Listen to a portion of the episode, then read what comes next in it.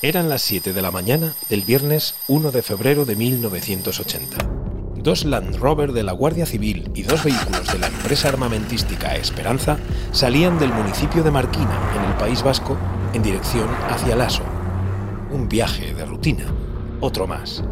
El trayecto transcurría de forma apacible hasta que los dos vehículos irrumpieron en una curva que cambió el rumbo de la historia. A la altura de Ispaster, provincia de Vizcaya, un grupo de hombres armados con subfusiles y granadas emergió de la nada y abrió fuego contra los coches. Aquello fue una carnicería. Las armas escupieron un centenar de disparos contra el convoy, y sin apenas respuesta. El lugar del atentado había sido escogido al milímetro para causar el mayor daño posible. Ya con los vehículos detenidos, los terroristas activaron una granada y la arrojaron en el interior del primer coche. El estallido destrozó a los ocupantes. Segundos después, sacaron otra del bolsillo y se dispusieron a repetir la operación, pero esta vez les salió mal. La granada estalló antes de tiempo y mató a uno de los asaltantes. El otro quedó herido grave. Ambos pertenecían a la banda terrorista ETA. De aquel episodio han pasado ya 42 años.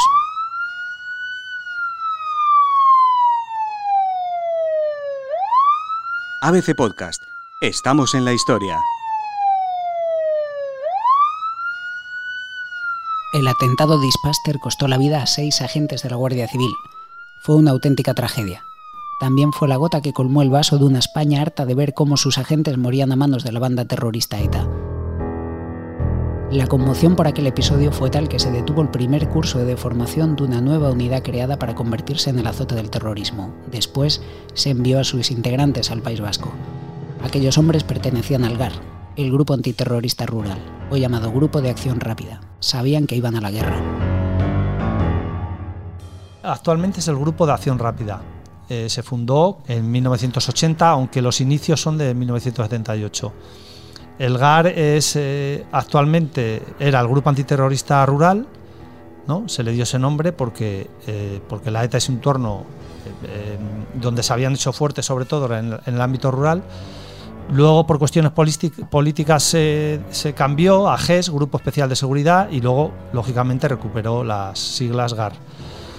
¿Qué es el GAR? Pues es una unidad muy polivalente que se adaptó se creó exclusivamente para la lucha contra la ETA y su entorno.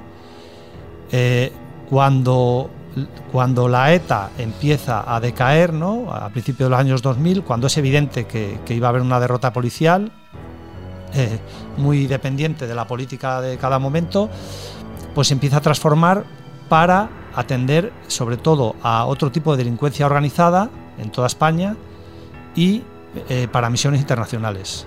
Eh, en ese sentido, es la, unidad del mundo con más misiones en el extranjero. Del mundo, eh, cuidado. Sí, eh, sufrí un atentado de la ETA en, Tarragona, en el aeropuerto de Reus, una operación verano que, de las que hacían ellos para desprestigiar nuestro turismo. tuve heridas físicas importantes, pero bueno, tenía 22 años. para mí, hombre, tuve que estar varios meses de baja con las operaciones quirúrgicas, la cabeza sobre todo. Pero bueno, yo lo tenía muy claro, ¿no? Entonces eh, yo seguí, en cuanto pude, seguí entrenando, preparándome la oposición interna. Ya sabéis que en la Guardia todo es oposición interna. Y, y bueno, accedí.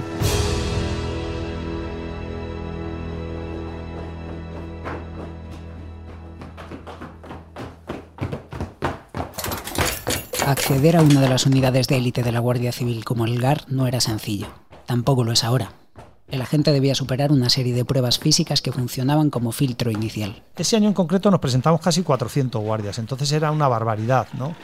Eh, las pruebas en esos años eran todas las mismas, eran, si no recuerdo mal, los 8 kilómetros, era el kilómetro, dominadas, eh, flexiones de suelo, eh, varios circuitos y unas pruebas de decisión en, en, ese periodo de acceso al curso, ¿no? que era el salto del el Plinton. Lo que pasa es que todas las pruebas que nos solicitaban eran, eh, em, o sea, no era acto no acto. Eh, eh, eran pruebas que el que más hacía más puntuaba. Entonces, claro, no te pedían 30 flexiones de suelo. Yo tuve que hacer 100 flexiones de suelo eh, entre una ejercicio y otra, porque claro, el instructor una, una, una, hasta que llegas a la 10 y, las de barra, pues igual, date cuenta que te tenías que colgar en la barra, las mínimas eran 8, pero con menos de 15 no entrabas prácticamente. Quiero recordar que ya hace ya, voy peinando canas. Y en todo lo demás igual, el kilómetro, pues eh, yo hice menos de, hice 2.50 eh, eh, o los 8 kilómetros, pues bueno, 31, me acuerdo perfectamente porque yo soy muy metódico y en mis diarios lo apuntaba todo. Pero lo difícil vendría después. Tras ser aceptados, los aspirantes pasaban unas semanas de adaptación en las que los instructores les machacaban a base de ejercicios. Todos los veteranos las definen con la misma palabra, brutales. El objetivo era separar a los verdaderos GAR de aquellos que no estaban hechos para soportar el ritmo de una unidad especial de tal magnitud. Además de llevar a los agentes al extremo de sus fuerzas, ponían a prueba su capacidad de decisión y de adaptarse a las adversidades. El primer día de curso había muchos alumnos, pero no había sillas para todos. Ya veo que no cabéis todos. No os preocupéis, en unos pocos días sobrará sitio las pruebas que te hacen ahí son brutales. Son para reírnos mucho, pero son pruebas de mucha decisión, eh, las cuales simulan peligro que quizá no haya. Eh, son pruebas muy duras, ¿no? Eh, pues, eh, ¿qué, te diría yo? O sea, que te coloquen una mochila de, de 30 kilos y tengas que hacer un determinado recorrido, ¿no? Que, que te den un listado de, de, lo que tiene que llevar esa mochila y a mitad de, ese recorrido te la abran y te falte material y te tiren a un pantano y te saquen y... Mm, bueno, yo, hombre, recomiendo a la gente que lea el libro, pero son pruebas muy duras, o sea, son pruebas muy duras. Yo me atrevería a decir eh, y, en la actualidad incluso que, ese periodo de formación es muy duro, porque el curso de operaciones especiales del ejército es muy largo, muy pausado, entonces son fases. Pero claro, en el GAR son al menos 16 semanas. Y en esas 16 semanas, hoy es muy técnico, pero te exigen muchísimo. física, es una mezcla entre física y psicológicamente, aparte de las pruebas teóricas, ¿no? Eh, culturales que teníamos y psicotécnicas. Aunque no eran las carreras y los saltos lo que más pesaban los futuros agentes. Lo peor de esas 16 semanas de entrenamiento era la presión psicológica a la que eran sometidos. Los instructores no tenían piedad. Cuando entras en aquel primer mes de adaptación que llamaban ellos, ¿no? Eh, date cuenta que en ese mes prácticamente no dormías. No dormías nada.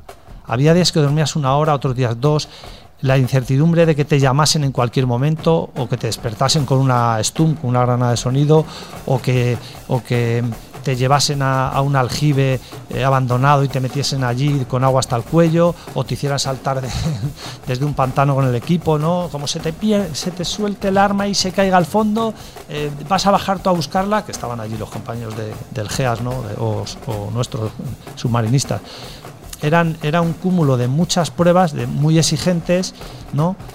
Eh, muchas te creías que ibas a un peligro inminente y luego en realidad era una chorrada, pero no lo sabes. O sea, que te encierren en un aljibe durante muchas horas oscura, a oscuras, con agua, allí en silencio, eh, pues había mucha gente que la presión le podía, evidentemente.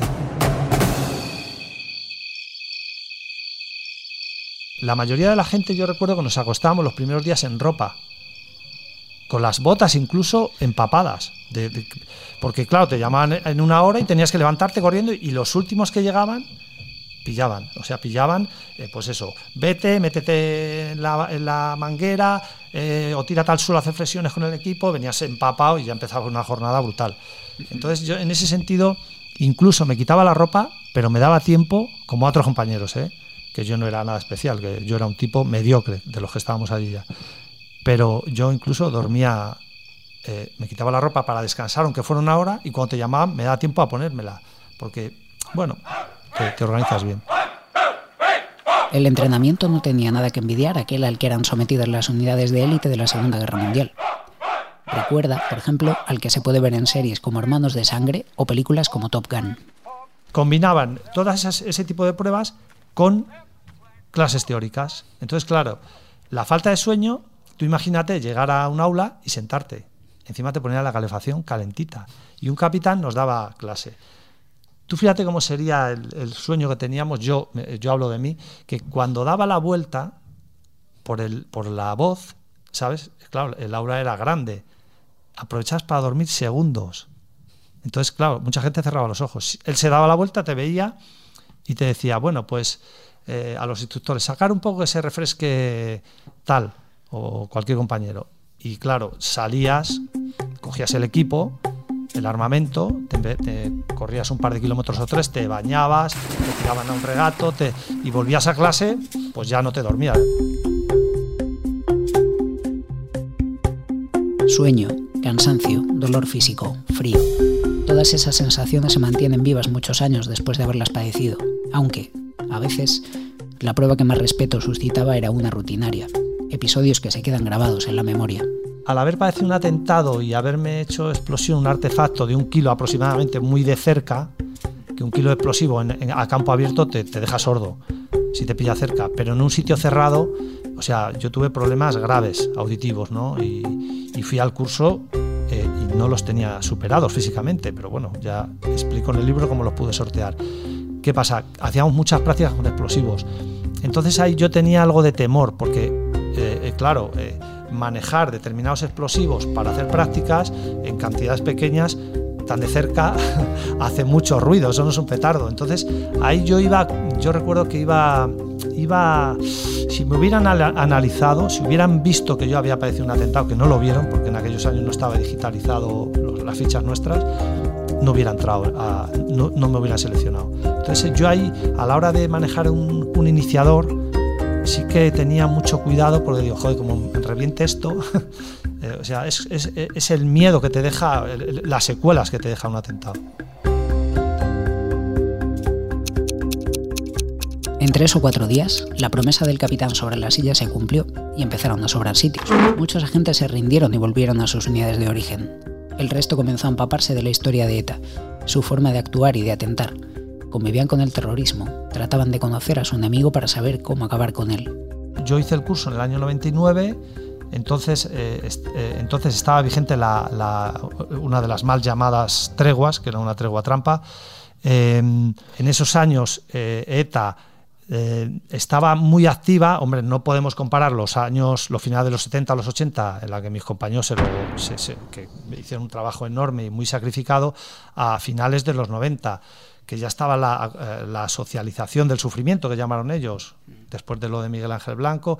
Entonces, ETA estaba en un estado latente, intentando convencer al gobierno de entonces de que no se detuviera, de que no se actuase en contra de ellos, porque estaban muy desgastados, pero de repente se rompe la tregua e inicia una etapa brutal. Entonces, el curso, por norma general, se centraba, era 100% ETA. 100% ETA. Estudiaba su historia, la metodología, todo lo que habían hecho y sobre todo, daos cuenta que no era un escenario de guerra, eso no era Beirut, ni en los años 80 tampoco lo era, pero en cualquier calle de cualquier lugar eh, hacía explosión un coche bomba y era un escenario de guerra. Para evitar atentados y dar cobertura a las casas cuartel, el principal objetivo de ETA, se crearon los famosos apostaderos, puestos de vigilancia, el GAR fue la unidad especializada de la Guardia Civil clave para acabar con la banda terrorista. En general lo fueron los cuerpos y fuerzas de seguridad del Estado, una vez que la política se había rendido en el intento. Las treguas siempre han sido un balón de oxígeno para ETA. ¿Por qué? Porque ellos al gobierno lo arrinconaban en, aquellos primeros, en los peores años de la ETA. El gobierno de Felipe González no negociaba y, bueno, incluso Franco fue débil con ETA, las cosas como son. Cuando en el resto de Europa todas, eh, todos los países eh, actuaron con mano muy dura e, e, incluso de manera encubierta para acabar con Maider Mainov, Brigadas Rojas, el el Drill en Portugal. En España eh, eh, eh, se actuó con benevolencia. Yo entiendo, habiendo estudiado ya mucho ETA, entiendo que se hacía con benevolencia, pero se equivocaban, ¿no? Se equivocaban constantemente. ¿Por qué? Porque ETA no, con, e, terroristas no se puede negociar. Lo, lo, estamos viendo, no se puede negociar. Incluso no se puede negociar con determinados países que, que, que, que, que, están muy, que no están desarrollados. Pues imagínate con terroristas, que, variaron tanto su forma de actuar, que en principio, no, luchamos contra el franquismo. Falso totalmente, porque Franco muere, empieza la, la, democracia y figuraron la que lian ahí, que está todo lo documento en mis libros. Entonces, esas treguas ya con las negociaciones de Argel, por ejemplo, eh, aquellas deportaciones a Santo Domingo, todas las treguas que se han hecho, que han sido muchas, eh, eh, tendríamos que tirar de, meroteca, nos damos cuenta de que sobre todo el gobierno socialista, con, esa benevolencia, que para otras cosas es muy bueno, se equivocó totalmente. Daos cuenta que la última tregua de ETA, la, la, de Zapatero, ETA seguía extorsionando no se, no se debe negociar con eso. Vuela en la T4 y ya nos damos cuenta de que no se puede negociar.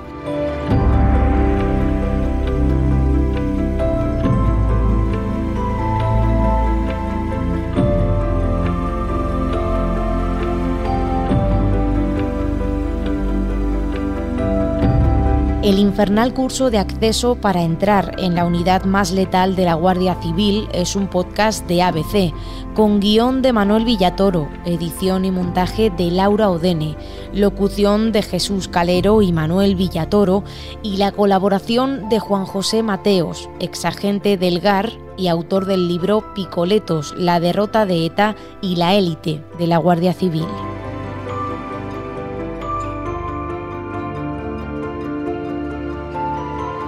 Puedes escuchar todos los episodios en abc.es, iVoox, Wanda, Spotify, Apple Podcast y Google Podcast.